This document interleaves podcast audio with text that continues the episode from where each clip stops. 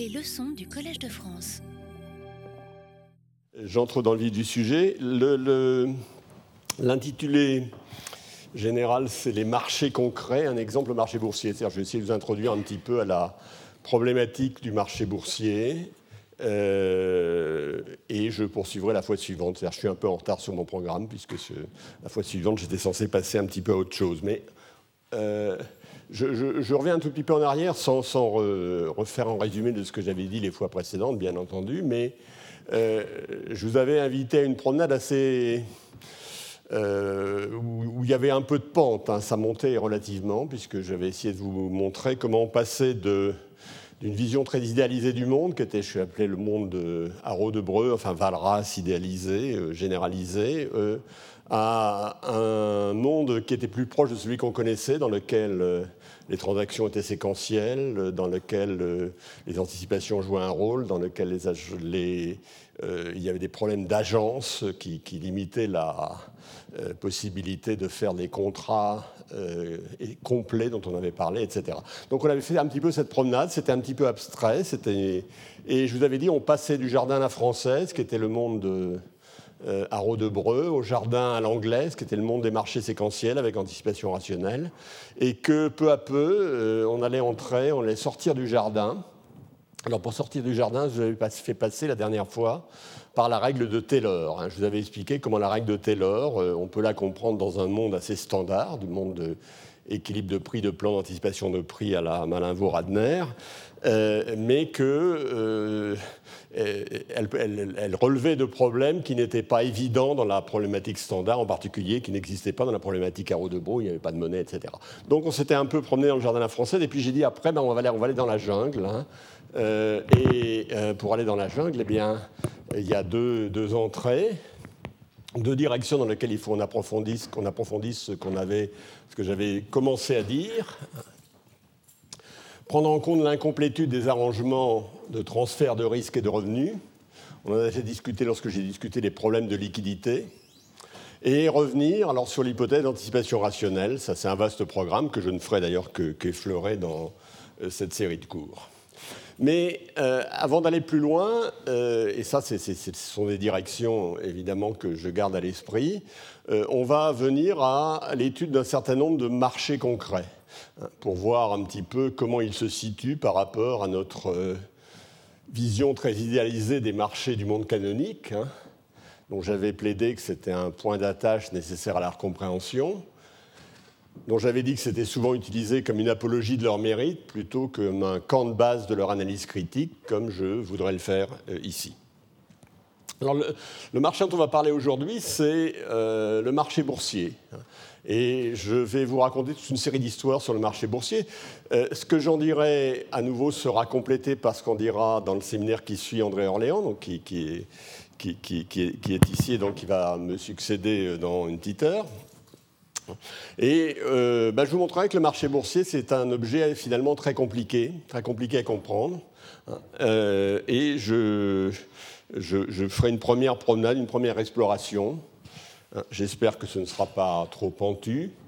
Euh, mais, mais, il y aura quand même pas mal de, pas mal de paysages dans lesquels on se promènera. Alors là, avant de parler du marché boursier, ben, le marché boursier, ça concerne fondamentalement un objet qui s'appelle l'entreprise, hein, qui est un objet euh, évidemment tout à fait concret.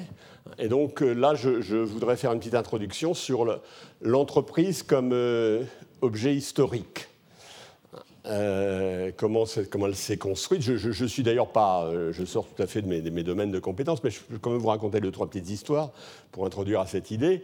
Et on peut partir, par exemple, euh, aller à Londres, se retrouver à Londres en 1687, au bord de la Tamise, pas très loin de la rue qui s'appellera ou qui s'appelait déjà à l'époque Lombard Street, qui est associée avec la politique monétaire, euh, comme j'y ai fait allusion dans, dans, les séances qui précèdent. Et euh, en 1887, il y a le Lloyd Coffee House, c'est un café qui est tenu par un monsieur qui s'appelle Lloyd, où se rencontrent un certain nombre de gens.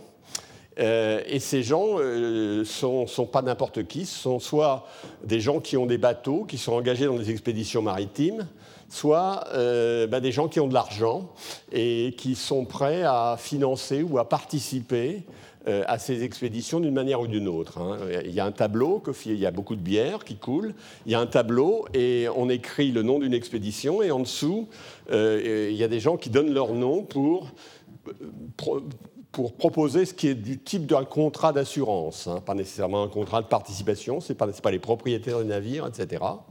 Et puis en dessous, il y, a les, gens qui écrivent en dessous, ça s'appelle underwriting, underwriters. Et donc il y a toute une liste de gens qui sont associés à l'expédition. Alors un siècle plus tard, à peu près, vers 1770, euh, euh, dans, le même café se créera, enfin je crois, je, crois qu'il existait toujours, euh, je ne suis tout à fait sûr, mais se créera la Lloyd Company. La Lloyd Company va regrouper un certain nombre de gens qui amèneraient, on fait qu'amener au départ une certaine somme d'argent, je crois qu'elle était assez faible d'ailleurs, ça devait être 100 livres, hein, et euh, qui euh, crée une compagnie qui était une compagnie d'assurance. Compagnie d'assurance euh, qui euh, donc assurait un, grand nombre de choses, qui, qui, a, eu une pérennité que vous connaissez. Et les, gens qui étaient dans... C'était donc euh, dans le, fil, le droit fil de l'histoire dont je suis parti. Hein.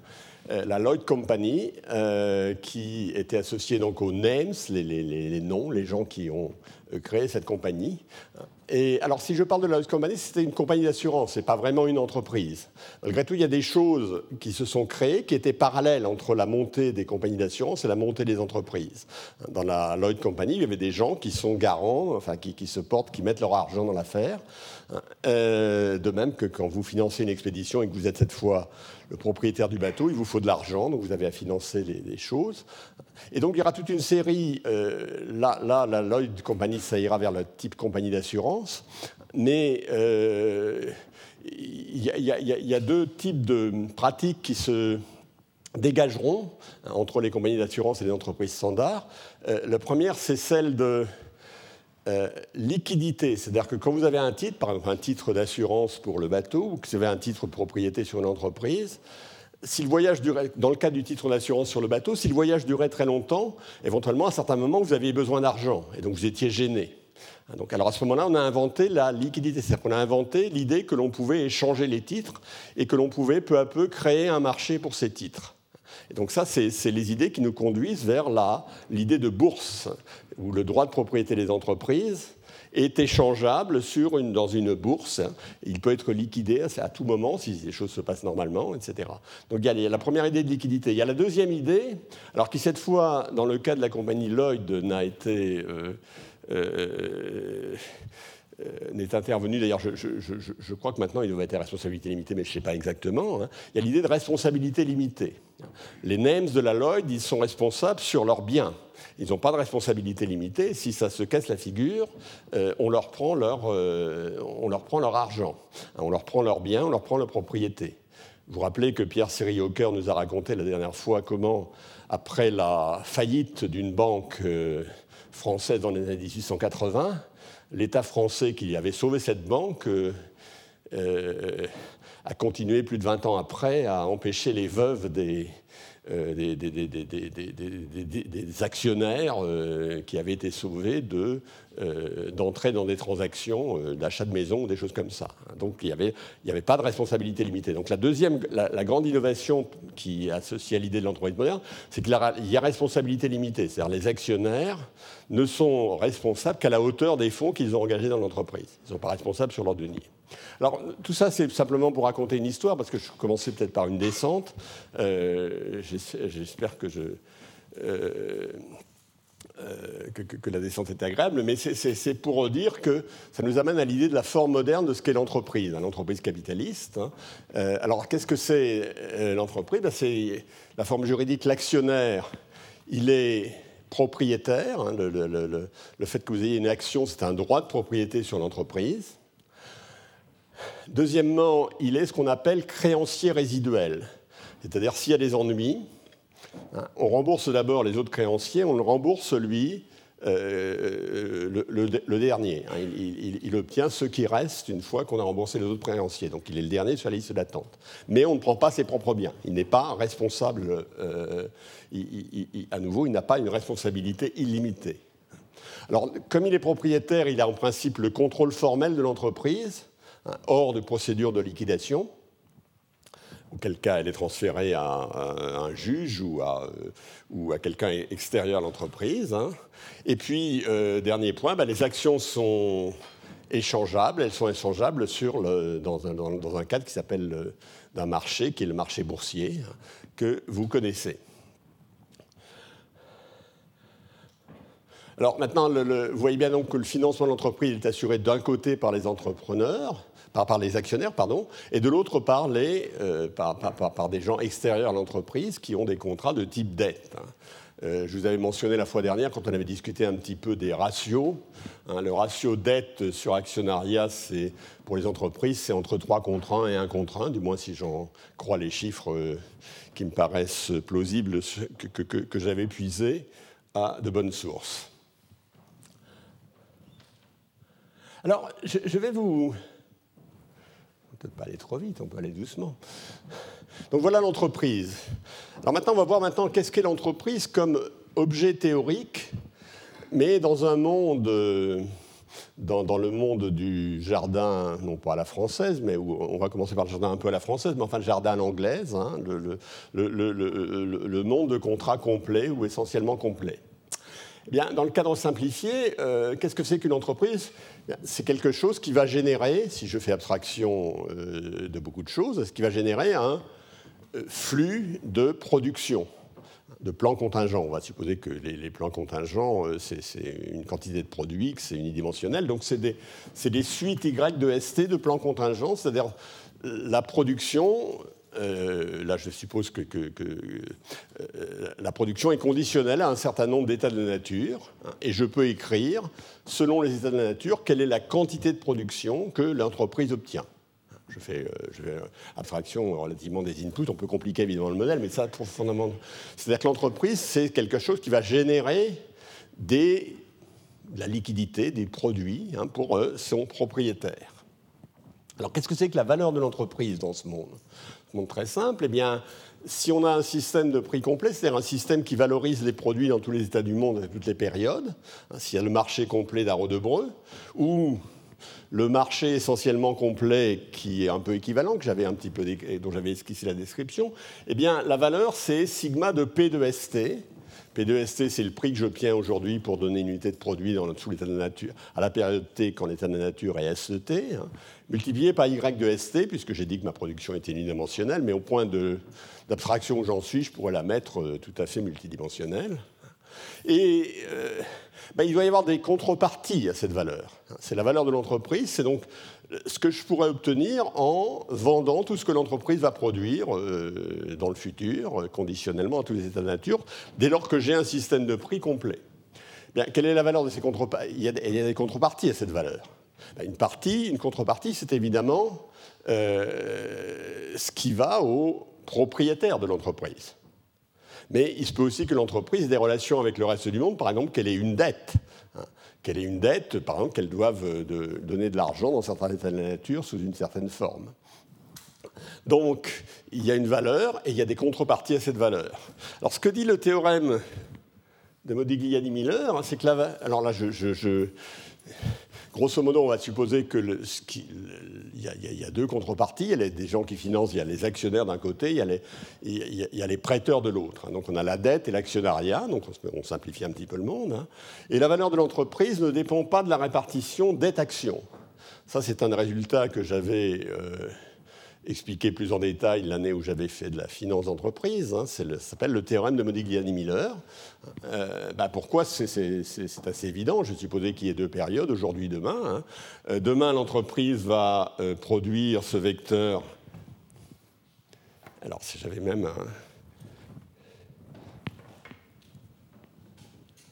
va produire un, vecteur de production qui appartient à grand RS, hein, S est le, le, nom d'état de la nature.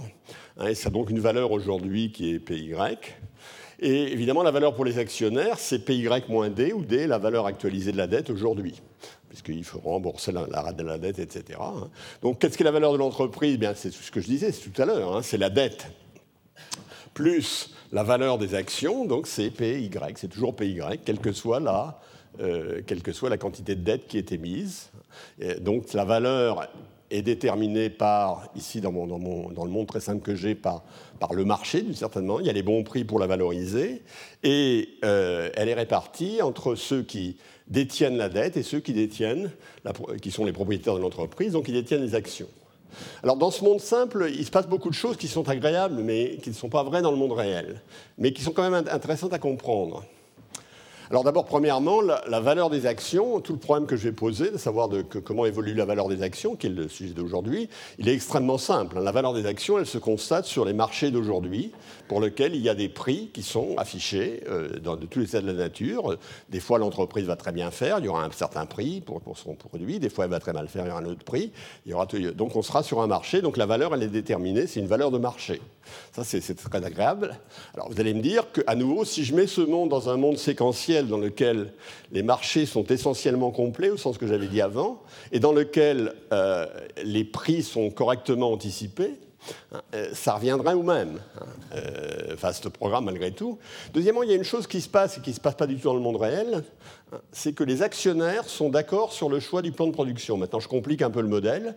Au lieu de dire il y a un flux, il y a, il y a un flux de production contingent euh, qui est déterminé, sur lequel je ne discute pas, je, dis maintenant, il y, a, des choix considérables. On peut choisir entre des flux de production contingents tout à fait différents. Eh bien, euh, dans ce monde, les actionnaires sont d'accord sur le fait qu'il faut maximiser la valeur de l'entreprise. Il n'y a pas de désaccord entre les actionnaires. Donc ça, c'est le, monde, euh, le monde de référence, c'est le monde de Modigliani Miller. Alors pourquoi le monde n'est pas comme ça? Il y a beaucoup de raisons, évidemment. À nouveau, je reviens dans mes leitmotifs. Hein. Il y a les raisons que les marchés ne sont pas essentiellement complets au sens de la théorie. Deuxièmement, que les, euh, anticipations ne sont pas rationnelles. Troisièmement, que les gens sont peut-être plus irrationnels qu'ils ne, le sont dans ce modèle, mais ici, ce n'est pas un vrai problème. Hein. Euh, je, Oui, bah, je l'ai déjà, donc je, l'ai un petit déjà dit. Donc, euh, il n'y a pas de marché à terme et contingent. Il n'y a pas de valeur actionnariale objectivement évaluable. La valeur des actions, elle se fait bien sûr sur un marché, mais ce n'est absolument pas le marché de Modigliani Miller. Hein. Et la dette n'a pas la même signification que dans Modigliani Miller. Donc ce qui va se passer, c'est que le marché des actions est un marché au comptant qui va être fondé sur l'anticipation des résultats de l'entreprise. Les marchés ne sont pas essentiellement complets, j'ai déjà dit. Évidemment, dans le, monde de l'entreprise réelle, on va perdre le fait que euh, tous, les, actionnaires sont d'accord sur ce qu'il faut faire dans l'entreprise. Euh, ils auront des bonnes raisons d'être en désaccord. Et pour trancher leur désaccord, ben, en général, ils donnent le pouvoir à des managers qu'ils euh, désignent par des processus majoritaires, etc. Alors, je, vais juste montrer, faire quelque chose de très simple, qui illustre plutôt ce que j'ai dit sur le, euh, les problèmes de l'agence. Hein. J'ai dit il y a des problèmes d'agence. C'est-à-dire les, les, contrats dans le monde réel ne sont pas les contrats du monde d'Arro de Breu. Alors, je, vais prendre le cas très simple. Hein. En quoi le contrat de dette standard que l'on observe partout est-il un contrat incomplet au sens de ma théorie générale? Pour ça, on va prendre le cas, on va prendre un entrepreneur individuel, mais je pourrais tout à fait prendre, comme tout à l'heure, euh, une entreprise possédée par ses actionnaires. Il doit s'endetter. Alors, quel contrat va-t-il faire avec ses prêteurs? Alors, il y, a, plusieurs raisons pour que le, problème du contrat qu'il va engager avec ses prêteurs soit compliqué à considérer.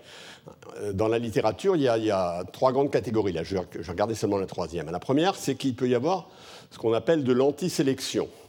C'est-à-dire qu'il y a des projets, il y a des projets sur lesquels lui il a de l'information et sur lesquels le reste du monde a moins d'informations. Donc, euh, il y a asymétrie d'information à nouveau.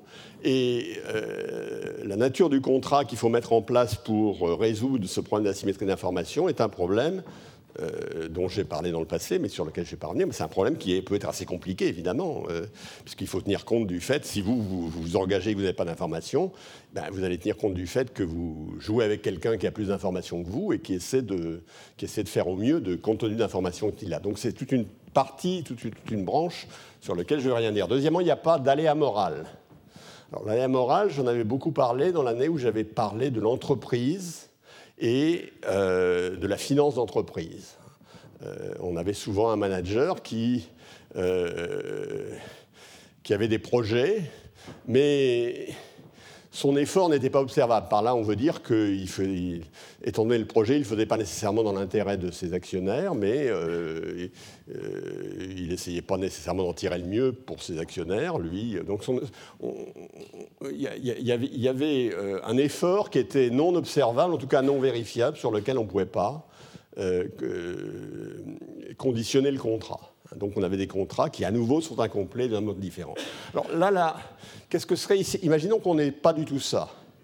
Il n'y a pas d'antisélection, il n'y a pas d'aléa moral. Quel serait le bon contrat entre l'entrepreneur d'un côté et les gens qui veulent lui prêter de l'autre côté? Le contrat complet, c'est quoi? Ben, c'est, Vous allez faire l'investissement. L'investissement, je l'appelle grand I, euh, tout à l'heure je vais mettre la notation, hein, et vous aurez des résultats qui seront aléatoires, grand R de A. Vous faites l'investissement, vous aurez plus ou moins de, bénéfices R de A qui vont dépendre de, petit a, où petit a est un état de la nature, c'est un aléa. J'aurais pu l'appeler R de S pour être un peu conforme à mes notations habituelles. Alors le contrat complet, c'est le cas où R de A est vérifiable et contractible. C'est-à-dire qu'il euh, est observable d'abord, Deuxièmement, il est vérifiable, ce n'est pas la même chose, hein, je l'ai dit un certain nombre de fois. Et donc, ça peut être un élément d'un contrat, dès lors qu'il est vérifiable, etc. Alors, qu'est-ce que serait le contrat? Bien, à ce moment-là, ce serait simplement un contrat de partage de risque entre le financeur et l'entrepreneur. Ce bénéfice, grand R de A, il est, il est, partagé entre le financier R de petit f et de A et l'entrepreneur R de petit e et de A. Selon quelles normes bah, Ça dépend de leur euh, attitude vis-à-vis du risque. Hein. Si le financeur n'a pas beaucoup d'aversion au risque, beaucoup moins que l'entrepreneur, eh bien, il va, assurer l'entrepreneur, sinon ça va être un peu différent. Euh, euh, la nature du contrat dépend vraiment des caractéristiques, des, comportements vis-à-vis du risque de chacune des parties. Donc ce sera un contrat de partage de risque assez standard. Maintenant, faisons faisons simplement l'hypothèse que R n'est pas vérifiable. Il est éventuellement observable, mais ce que qu'obtient l'entreprise, on ne peut pas le vérifier. On ne peut pas démontrer devant un tribunal qu'elle a fait, euh, enfin sans coût, sans, coût important, euh, qu'elle a réellement obtenu ce, résultat. Eh bien, quel est, le, quel est le contrat optimal de seconde baisse? C'est-à-dire qu'est-ce qu'on peut faire mieux comme contrat dès lors qu'on a cette contrainte? Bah, C'est très simple parce que c'est le contrat de dette standard. Vous pouvez, le contrat entre le financier et l'entrepreneur, c'est un contrat de dette, c'est-à-dire si le résultat est supérieur à 1 plus petit r, où petit r est le taux d'intérêt du contrat, multiplié par grand I, c'est le niveau de l'investissement, hein, eh bien, ce qu'obtient le financier petit r de f et de a, à ce moment-là, c'est 1 plus r grand I. Donc il y a un taux d'intérêt fixe.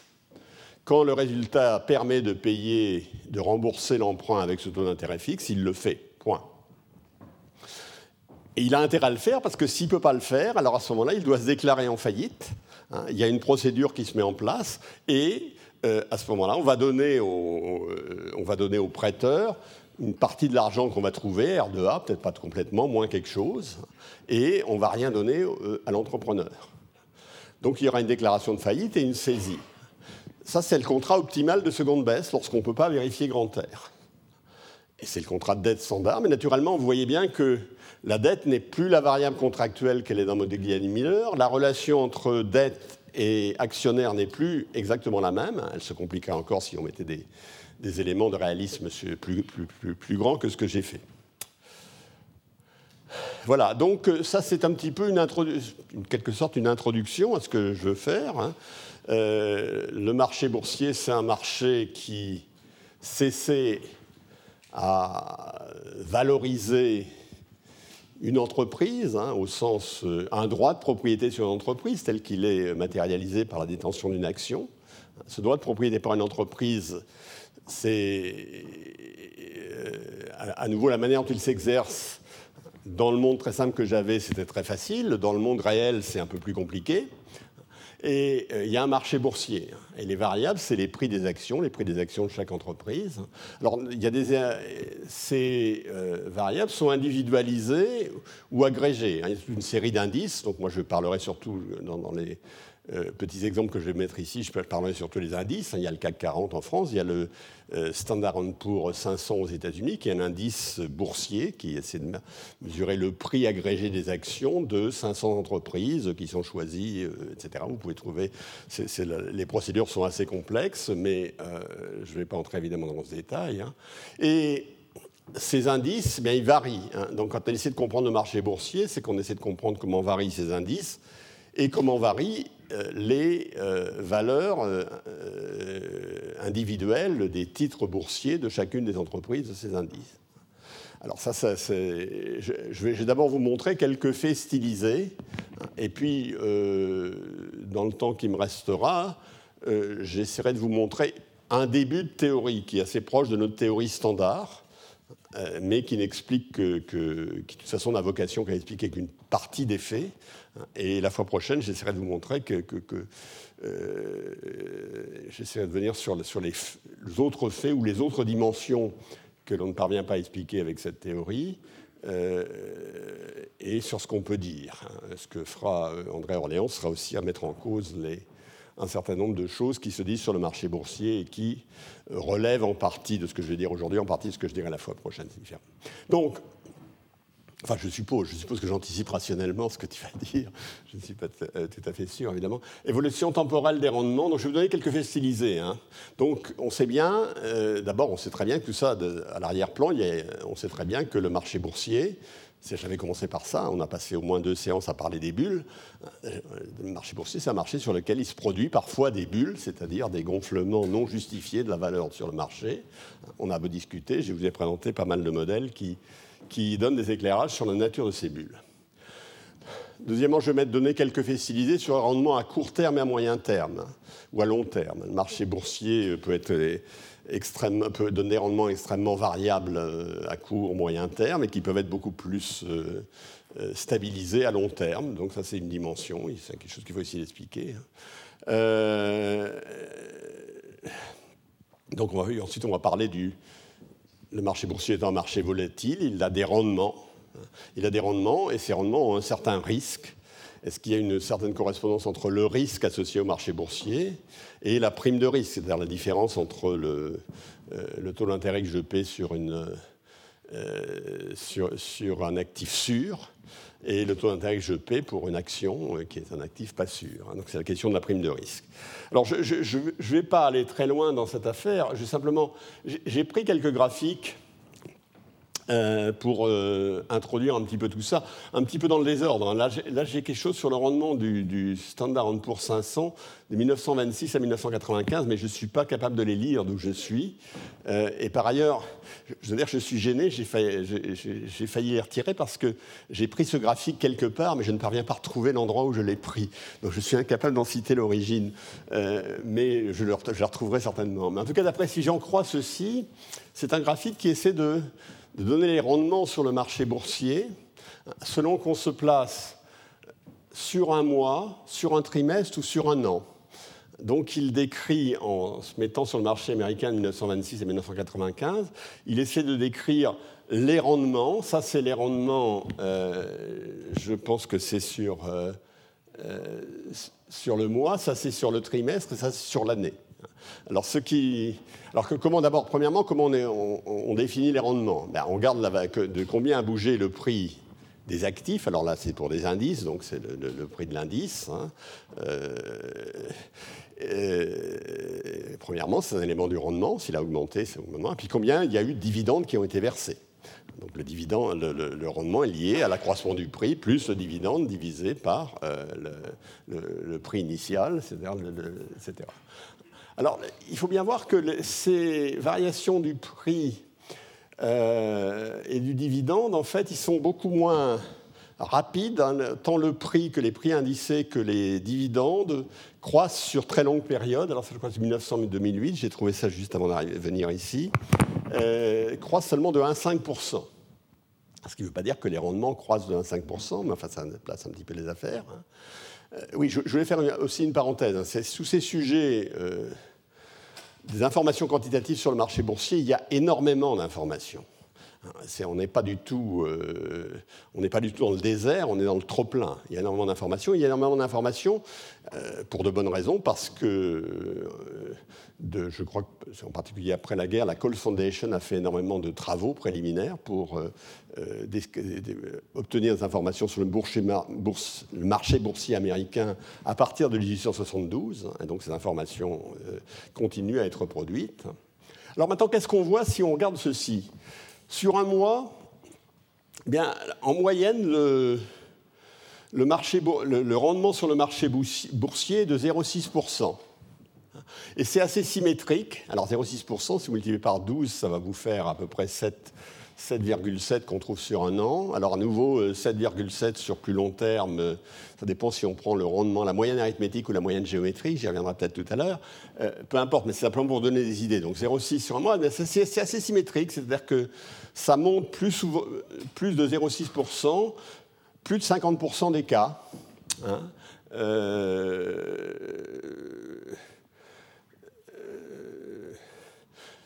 si ça monte pendant un mois, la probabilité, que ça, monte deux mois de suite est de l'ordre de un quart. Hein. Euh, ça, ressemble assez à une, marche aléatoire hein, quand on regarde sur un mois. Quand on regarde sur un trimestre, c'est un peu différent. La moyenne est de 2%, donc c'est compatible, hein, puisque trois mois, ça fait 3 fois 0,6. L'écart type est de 12%, il commence à s'élever. Et dans 50 pour 55% des cas, la hausse est supérieure à la moyenne. Donc, ce qui veut dire que dans 45% du cas, elle est inférieure à la moyenne. Attends, sur un an, alors là, vous voyez, ça, ça ressemble à nouveau à quelque chose. Ça, ça, c'est un peu gaussien, ça, c'est un peu gaussien. Je ne vais pas vous dire exactement ce qu'il y a sur les, sur les axes parce que je ne vois vraiment pas d'ici. Euh, mais sur un an, ça ressemble plus. Hein, la, ressemblance, euh, on a perdu la ressemblance avec cette histoire gaussienne. La moyenne 7,7, l'écart type 19,3. Alors, dans le texte que j'ai vu, à nouveau, je ne sais plus ce qu'il c'est, il dit qu'il y a une probabilité de tiers que ce soit entre plus 27 sur un an et moins 12.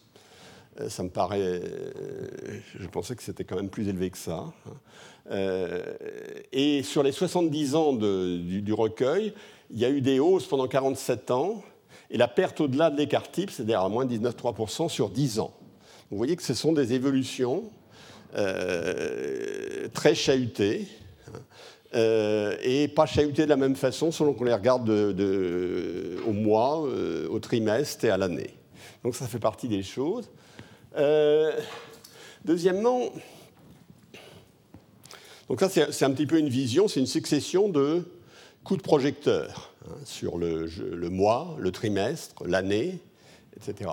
Maintenant je vais regarder les rendements sur longue période. Alors malheureusement je n'arrive pas à le lire et c'est un petit peu dommage parce que je voudrais bien le commenter, mais je ne vois pas très bien comment je peux faire. Euh, alors, je crois que je vais m'asseoir et le lire ici, parce que je vais peut-être y arriver. Alors, si vous regardez par exemple, j'espère que vous voyez bien la première. Est-ce que vous voyez bien la première colonne? Parce que moi, d'où je suis, je ne vois pas grand-chose, mais peut-être que vous voyez bien. En tout cas, dans la première colonne, vous verrez que de 1900 à 2008, les la rentabilité réelle annuelle moyenne des actions aux États-Unis a été de 6%. Alors ça doit être la moyenne géométrique cette fois. Pour les obligations de 2%, du moins c'est ce que j'arrive à lire, hein, et pour les instruments monétaires de 0,9%. En France, pendant la même période, la rentabilité réelle annuelle moyenne des actions, alors calculée comme je l'ai dit tout à l'heure, hein, c'est des calculs assez complexes, pas, a été de 3,2%, pour les obligations moins 0,2% et en monétaire moins 2,9% si je prends la période 1950-1980, hein, en évitant d'entrer dans des zones trop troublées, alors pour les États-Unis, je vois la rentabilité annuelle moyenne des actions a été de 6-7%, alors que pour les obligations, elle a été de moins 1,7% sur cette période. Alors le rendement sur les obligations, il faut bien voir qu'il est assez, assez volatile si on en juge par ces tableaux, et ça tient assez au fait que les taux d'intérêt sur les obligations sont déterminés au moment de leur euh, lancement. Ils sont déterminés en général en fonction, en général des taux d'intérêt nominaux. Ils sont très, déterminés par le, niveau de l'inflation au moment où on lance l'action. Et euh, donc par l'hystérésis qu'il y a entre les niveaux d'inflation, euh, pardon, par l'écart qu'il y a entre l'anticipation du taux d'inflation futur qui, si on a des anticipations rationnelles, serait la bonne, et euh, la réalité des anticipations antérieures, et l'hystérésis qu'il y a euh, dans la fixation des, des taux d'intérêt. Donc ça, c'est un côté assez étrange. Alors pour la France, je ne suis pas sûr que j'arrive à lire, mais je, pense que je lis 5,2 pour les actions, donc c'est moins que pour les États-Unis, et 2 pour les obligations. Donc c'est des rendements annuels moyens élevés. Élevés en quel sens? Ben, Ils sont élevés. Hein, euh, là, je reprends, ce pas les mêmes données que celles qui sont ici. Hein. Euh, donc, excusez-moi, je reviens. J'ai commenté la France et les États-Unis dans cette colonne-là et dans cette colonne-là. Il y avait évidemment beaucoup d'autres informations dans ce tableau, mais je ne suis pas pas... Là, vous avez des, choses, des comparaisons internationales sur la même période, hein, entre rendement des actions et rendement des obligations. Vous voyez malgré tout que le rendement des, obligations euh, est inférieur au rendement des actions de façon très significative. Et grosso modo, si on prend les États-Unis de 1889 à 1978, à nouveau, le rendement réel des actions a été autour de 7%. À nouveau, ça dépend de la manière dont on le calcule exactement, etc. Le rendement réel des obligations sans risque, qui sont une partie des obligations, une petite partie des obligations, était seulement de 1%. Donc c'est avec, avec une prime de risque de 6% qui paraît totalement excessive. C'est ce qu'on appelle l'énigme de la prime de risque. Est-ce qu'il y a une énigme de la prime de risque? Je sais l'expliquer. Je crois qu'il y a une certaine énigme, je crois qu'on ne sait pas vraiment l'expliquer, mais euh, j'en parlerai la fois prochaine. Donc ça c'est un deuxième fait, prime de risque élevée, euh, là, j'ai un tableau assez compliqué que je ne vais pas commenter parce que euh, dans ce cas, je vais prendre beaucoup de retard. Euh, sur la volatilité des rendements. vous voyez par exemple que ici, je prends. Alors, je suis toujours dans les États-Unis, 1872-2008, hein, cette fameuse base de données qu'on a à notre disposition et qui est évidemment remise à jour de façon permanente et enrichie. La rentabilité réelle négative sur les actions, si, à un an, dans 31% des cas, vous avez une rentabilité réelle négative sur des actions. Si vous prenez une action, alors je suppose une action classique, hein, euh, l'indice SP500, hein, je suppose c'est ça. Euh, donc, donc, ça veut dire que ça, arrive quand même assez souvent. Par contre, après 20 ans, si vous détenez euh, cet ensemble d'actions pendant 20 ans, il y a 0% des cas où vous avez une rentabilité réelle négative. Par contre, sur les obligations, il y a en 30% des cas dans lesquels vous pouvez avoir une rentabilité réelle négative. Vous voyez que donc, euh, pour les actions, vous voyez, ça décroît. 31%, rentabilité réelle négative après un an, après 5 ans dans 20% des cas, après 10 ans dans 10% des cas, après 15 ans dans, je ne sais plus, 5%, 5 des cas, et ensuite plus du tout. Donc, la bonne rentabilité, si vous, détenez une action assez longtemps, vous avez peu de chances de perdre de l'argent. Si vous détenez une obligation assez longtemps, ce n'est pas clair. Donc ça, c'est une, euh, dans, dans, les faits qu'on a expliqués, c'est un des faits. Là, je ne vais pas le commenter, hein, c'est ce qu'on appelle le price earning ratio. Il y a aussi les price dividend ratio, c'est-à-dire le, le, le, ratio entre le prix de l'action et la valeur et la valeur de ses bénéfices quelque chose qui en moyenne est autour de 15 pour les États-Unis. Euh, pour les dividendes, c'est nettement plus élevé, mais euh, je ne vais pas le, commenter longuement, quitte à y revenir un peu plus loin si j'ai le temps. Alors, quelles sont les questions qu'on se pose? Voilà quelques faits. Hein. à nouveau, c'est une série de coups de projecteur sur les faits. Je ne prétends d'ailleurs pas. Des faits, il y en a, énormément. quand vous commencez à lire la littérature, vous êtes tellement submergé, donc je ne prétends pas que j'ai fait un, bon choix. J'ai fait un choix assez subjectif et assez. Euh, euh, qui, n'est pas fondé sur une compréhension en profondeur de ces littératures mais j'espère qu'il n'était quand même pas trop mauvais. Euh, alors, qu'est-ce qu'on a fait ben, Bien sûr, il faut essayer d'expliquer les prix. Hein. Il faut expliquer l'irrégularité, la volatilité, et il faut expliquer la prime de risque. Alors ensuite, euh, il faut aussi revenir à toute une série de commentaires qui sont faits sur, ces faits.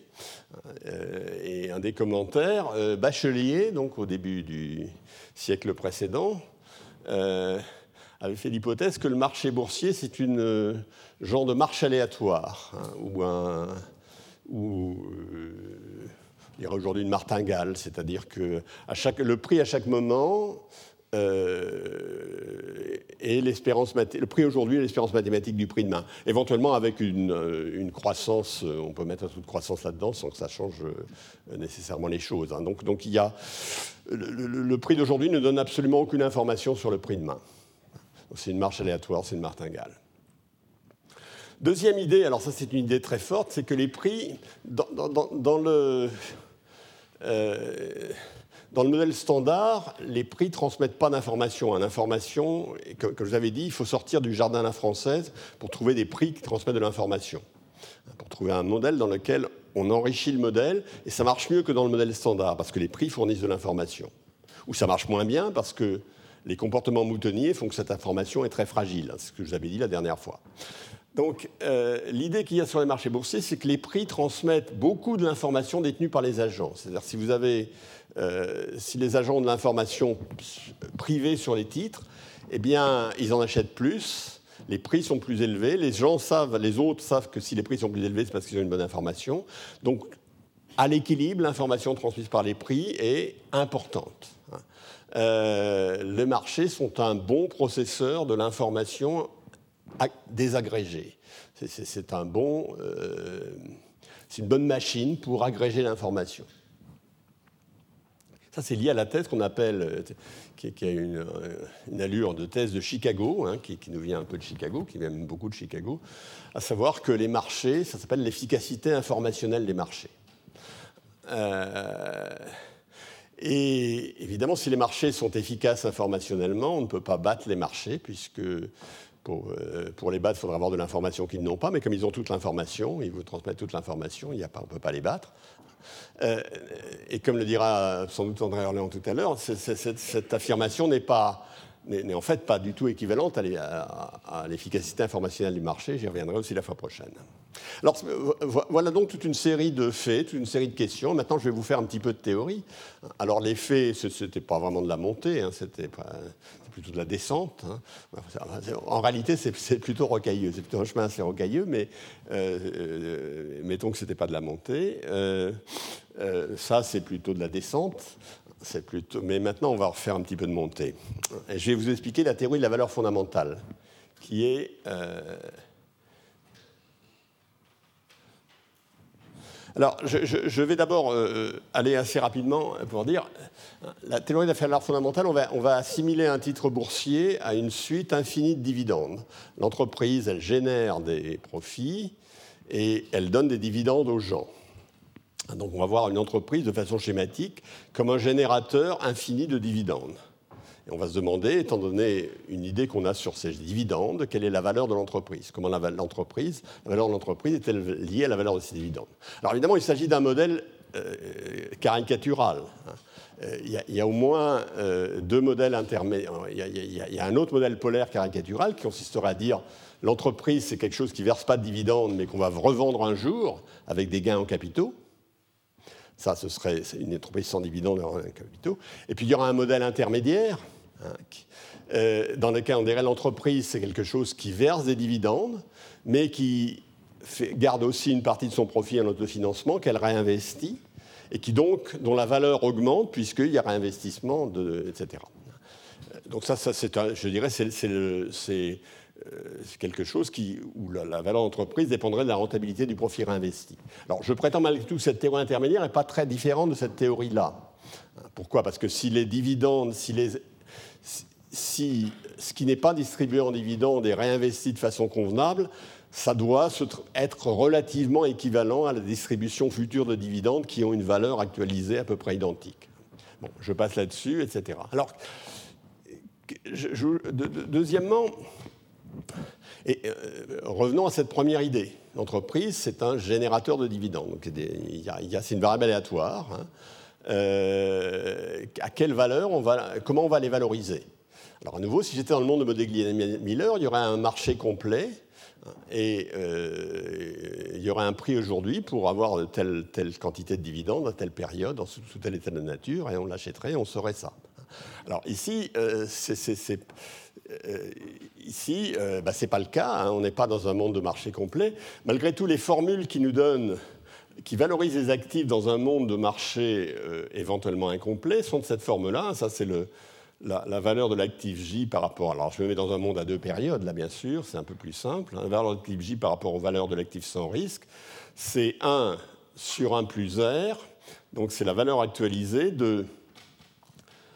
euh, du dividende que va donner l'actif J dans l'état de nature petit s, multiplié par P de S, où P de S est un, euh, est un euh, prix associé à l'état de la nature un prix fictif associé à la nature, ça c'est lié aux, arguments sur l'absence d'arbitrage. C'est-à-dire quand on a toute une série d'actifs dans lesquels il y a absence d'arbitrage, alors on peut écrire le prix des actifs de cette manière. Il existe des prix P 2 S dans chacun des états de nature, tels que la valeur des actifs soit comme ceci.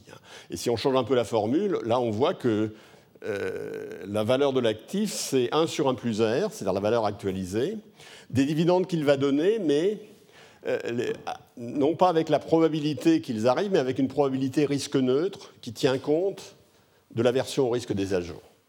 Donc on fait comme on ferait dans le monde, euh, on regarde l'espérance de, la valeur des dividendes, mais euh, on est un peu plus sophistiqué, on les calcule avec une probabilité risque neutre. non, ceci pour vous dire que ce que je vais raconter avec euh, quelque chose dans lequel il y aura neutralité au risque apparente et généralisable à un monde dans lequel il y a de l'aversion pour le risque, à condition de réinterpréter les résultats. Alors là, j'ai aussi les formules du, CAPM, mais je vais passer dessus, hein, qui dit que la prime de risque pour un actif, elle dépend essentiellement de la corrélation entre cet actif et ce qu'on appelle l'actif de marché. Non pas de son risque absolu, mais de son risque relatif par rapport au risque de marché. J'en parlerai la fois prochaine lorsque je parlerai de la prime de risque. Alors maintenant, on va faire une, théorie tout à fait naïve, hein, est. Euh, euh, le début de la théorie naïve, c'est qu'on prend un horizon court, on n'explique pas les anticipations, mais on suppose qu'elles sont homogènes. Et puis on va faire du dividende certain. Je me dis, voilà, j'ai un actif, il va donner demain un dividende que je vais appeler DT plus 1, je regarde son prix à l'époque T, PT ici. Le dividende, c'est DT plus 1. Combien quel, est le prix de l'actif aujourd'hui? Eh bien, demain, je fais l'hypothèse que le prix anticipé de l'actif, c'est ce que j'appelle PE de, T plus 1, tel que je l'anticipe à T. Euh, c'est le nombre qui est ici. Bien naturellement, la valeur du dividende, pardon, la valeur de l'actif, c'est P de T égale 1 sur 1 plus R, PE de T plus 1 c'est T, plus DT plus 1. Pourquoi? Bah, C'est exactement ce que je peux emprunter aujourd'hui hein, pour acheter l'actif tel que je serais absolument, euh, je serais capable de rembourser exactement demain, hein, puisque demain je rembourserai le prix de l'actif plus le dividende. Ce que je peux emprunter aujourd'hui, ben, c'est 1 plus R, c'est 1 sur 1 plus R, cette valeur-là. Donc là, le prix de mon actif, c'est donné par cette formule, c'est la, valeur actualisée du prix demain plus le dividende demain. Alors évidemment, euh, je peux, poursuivre. Hein. Euh, quel est le prix demain anticipé euh, ben, Ça dépend du prix qui sera anticipé pour après-demain, plus le dividende anticipé d'après-demain. Donc cette formule, je peux la répéter à chaque période. je peux aussi l'appliquer dans le cas où les dividendes ne sont pas certains, mais aléatoires. Et la formule va être la même, sauf que à ce moment-là, si les dividendes sont aléatoires, ben, j'aurai une espérance du dividende de la période de demain, alors là, je suis soit, risque, soit neutre vis-à-vis du risque, je prends l'espérance, soit je prends les probabilités risque neutres, si je suis très sophistiqué et que j'ai une idée de ce que ça peut être. Euh, et là, c'est pareil, donc là, je prends l'espérance, donc neutralité au risque. Alors évidemment, vous allez me dire, tout ça, c'est, euh, on voit bien où ça va nous conduire. Ça va nous conduire à ce qu'on appelle la théorie de la valeur fondamentale. La théorie de la valeur fondamentale, c'est, donc là, j'ai répété, je fais en récurrence vers l'avant, PT, ça c'est la formule de tout à l'heure, égale la valeur actualisée du prix demain plus de dividende. Le prix demain, c'est la valeur actualisée du prix après-demain plus de dividende après-demain. Hein, et puis si je vais de proche en proche, je vois que le prix P 2 T, c'est la valeur actualisée des dividendes pendant les périodes euh, jusqu'à la période grand T, hein, plus le prix que j'aurai à la période, euh, pardon, à la période euh, T plus S, je ne suis pas sûr que j'ai mis un grand. Oui, c'est ça, ça, doit être juste, tel que c'est écrit. Hein, plus le prix donc, je, fais cette récurrence jusqu'à la période T plus grand S. Eh bien, évidemment, le, prix de la période T plus grand S plus le dividende de la période T plus grand S je vais les actualiser par 1 sur 1 plus R à la puissance T plus grand S. Et si S est grand et que ce prix euh, croît moins vite que 1 plus R puissance grand S, le second terme tend vers 0. Et avec un peu de chance, la somme infinie que j'ai ici, la limite de la somme finie, qui est donc la somme de t égale 1, t plus 1 à l'infini de 1 sur 1 plus r grand t moins t d de t, c'est la valeur fondamentale, c'est la valeur actualisée des dividendes futurs c'est la valeur des dividendes futurs, étant donné que si j'ai un dividende dans grand T période, eh bien sa valeur actualisée, sa valeur aujourd'hui, c'est l'idée standard, c'est 1 sur 1 plus R la puissance grand T, si c'est dans T grand T période. Je, fais la somme, c'est donc la valeur. Si la firme, elle me donne ses dividendes jusqu'à l'infini, la valeur qu'elle a aujourd'hui, hein, euh, le prix qu'elle va avoir, ça va être ça. Hein. et c'est d'ailleurs ce que je peux emprunter aujourd'hui sur la base des remboursements futurs, étant donné le taux d'intérêt sans risque grand petit r. Alors bien sûr, ce qu'on peut voir, c'est que ça, c'est aussi, si on veut, hein, si maintenant je, fais les je, mets dans un monde Là, j'ai fait l'hypothèse que tout le monde avait des anticipations homogènes et je les ai euh, déroulées. Maintenant, je peux faire l'hypothèse, je suis dans un monde d'anticipation, de prévision parfaite. Hein, c'est-à-dire que les prix réalisés sont les prix anticipés ce que je vais trouver, c'est exactement la même chose. Les prix, euh, PE de T plus 1 à T, c'est P de T plus 1, le prix anticipé égale le prix réalisé. Eh bien, euh, le prix réalisé, à chaque période, va être la somme, la valeur fondamentale qui est ici. La valeur fondamentale, c'est aussi l'équilibre de prévision parfaite. C'est-à-dire si dans ce monde, j'étais un monde de prévision parfaite, les dividendes étaient certains, il y avait un taux d'intérêt sans risque. Donc si prévision parfaite, ça veut dire que tout le monde a les mêmes prévisions, et si les prévisions se réalisent exactement, eh bien je trouverais comme valeur ceci. Alors j'ai aussi une solution avec bulle, hein. c'est-à-dire que si, euh, si au lieu de PT, je mets PT plus delta, je, si j'ajoute à la valeur de l'actif une bulle, et que cette bulle croît au taux petit r, eh bien, euh, ces formules vont rester exactes. On a vu que les bulles, elles tenaient mal quand on, quand on allait à l'infini et quand on était en équilibre général. On a discuté très longuement de ça, donc euh, dans ce monde d'équilibre partiel, j'accepterai cette solution avec bulle. Dans le monde d'équilibre général, je pense qu'elle ne tient pas.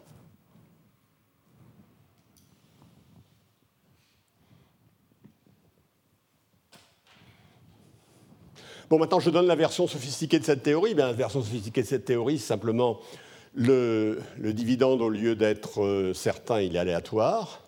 Hein. Euh, puis là, en fait, formellement, je vais garder la neutralité au risque, je m'intéresse qu'à l'espérance des dividendes. Hein. Mais je pourrais dire que je suis dans le monde sophistiqué où je prends la probabilité risque neutre. Hein. Et puis j'ai un équilibre anticipation rationnelle, c'est-à-dire que c'est un équilibre tel que si les gens imaginent que cet équilibre se produit, il se produit exactement. L'équilibre anticipation rationnelle est un, équilibre simplement dans lequel à chaque, période, le prix, euh, de, le prix de l'actif est égal à la valeur actualisée. Alors évidemment, il faut faire l'hypothèse aussi que l'espérance du prix à l'infini croît moins vite que 1 plus R, hein. faire l'hypothèse qu'il n'y a pas de bulle. Euh, et donc le prix de l'actif, c'est simplement la valeur espérée, la valeur, pardon, la, valeur actualisée de l'espérance des dividendes, euh, qui est supposée converger. Donc le prix, c'est égal à l'espérance de la valeur fondamentale. Et euh, donc c'est un petit peu, au fond, je, suis revenu à un monde très simple sans faire nécessairement toutes les hypothèses standards de, de, euh, de complétude des marchés ou des choses comme ça. Alors on peut essayer de voir maintenant, mais je suis complètement à la, je suis complètement en retard, c'est que euh, c'est voir à quoi ressemble cette théorie hein, et montrer que lorsqu'on change un petit peu la logique de génération des dividendes. Alors, par exemple, supposons que les dividendes croissent au taux petit g. Donc, à l'époque 0, j'aurais d de 0. À l'époque petit t, j'aurais d de 0, 1 plus g à la puissance t. Quelle va être la valeur à l'époque 0 de mon actif? Ça va être d de 0, la somme de 1 jusqu'à l'infini de 1 plus g sur 1 plus r à la puissance t. Euh, et donc ça va faire en fait 1 plus g d de t sur r moins g.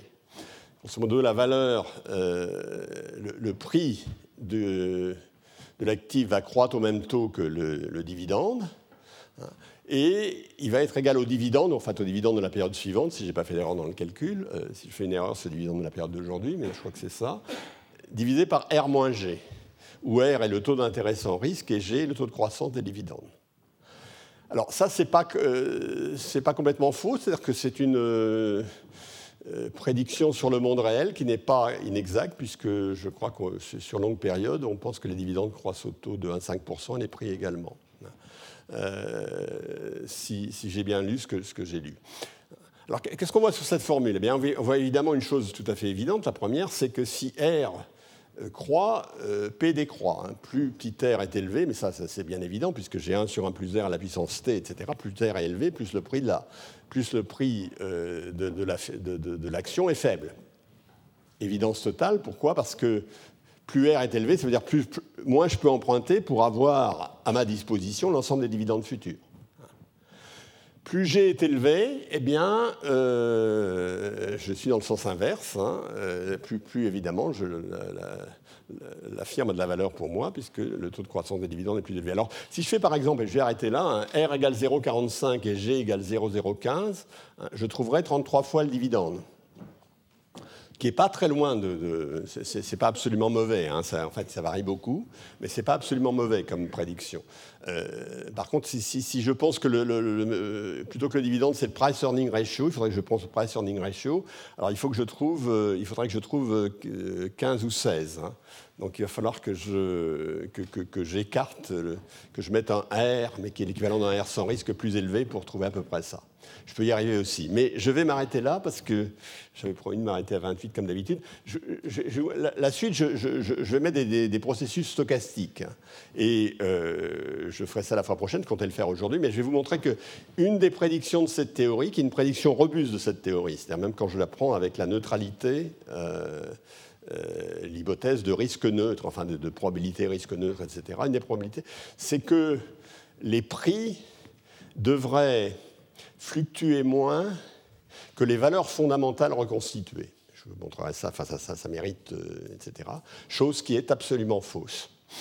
Donc on terminera par une critique assez acerbe de cette théorie en disant que elle n'est pas, euh, les, faits semblent la démentir, même si elle, est, même si elle nous donne un, certain nombre de coups de projecteur sur les faits qui sont plutôt, plutôt, plutôt agréables. Hein, la, formule qu'on a donnée tout à l'heure, etc.